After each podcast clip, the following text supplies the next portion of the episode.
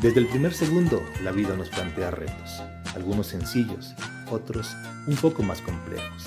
Y así, con alegría, iniciamos una aventura cada día. Emprendemos cada proyecto con fe, con esperanza, con la casa llena. Y de pronto, cuando todo es perfecto, lo inesperado sucede. El control se escapa de nuestras manos. Sentimos incertidumbre, sentimos miedo. Pero el sol vuelve a salir y con él una nueva oportunidad. A lo mejor tengamos que cambiar el proceso, la forma, y quién sabe, cambiar el camino. Nos reinventamos, nos preparamos y nos capacitamos, porque como tú, somos gente que confiamos y luchamos todos los días, porque al fin y al cabo, todos somos emprendedores.